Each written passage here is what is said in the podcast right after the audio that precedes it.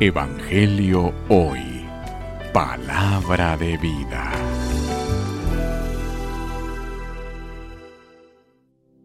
Lectura del Santo Evangelio según San Lucas. Gloria a ti, Señor. En aquel tiempo, como todos comentaban admirados los prodigios que Jesús hacía, éste dijo a sus discípulos, Presten mucha atención a lo que les voy a decir el Hijo del Hombre va a ser entregado en manos de los hombres.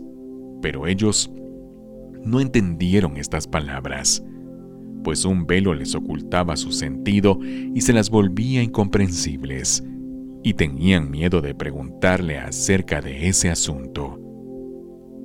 Palabra del Señor. Gloria a ti, Señor Jesús. Evangelio hoy. Palabra de vida.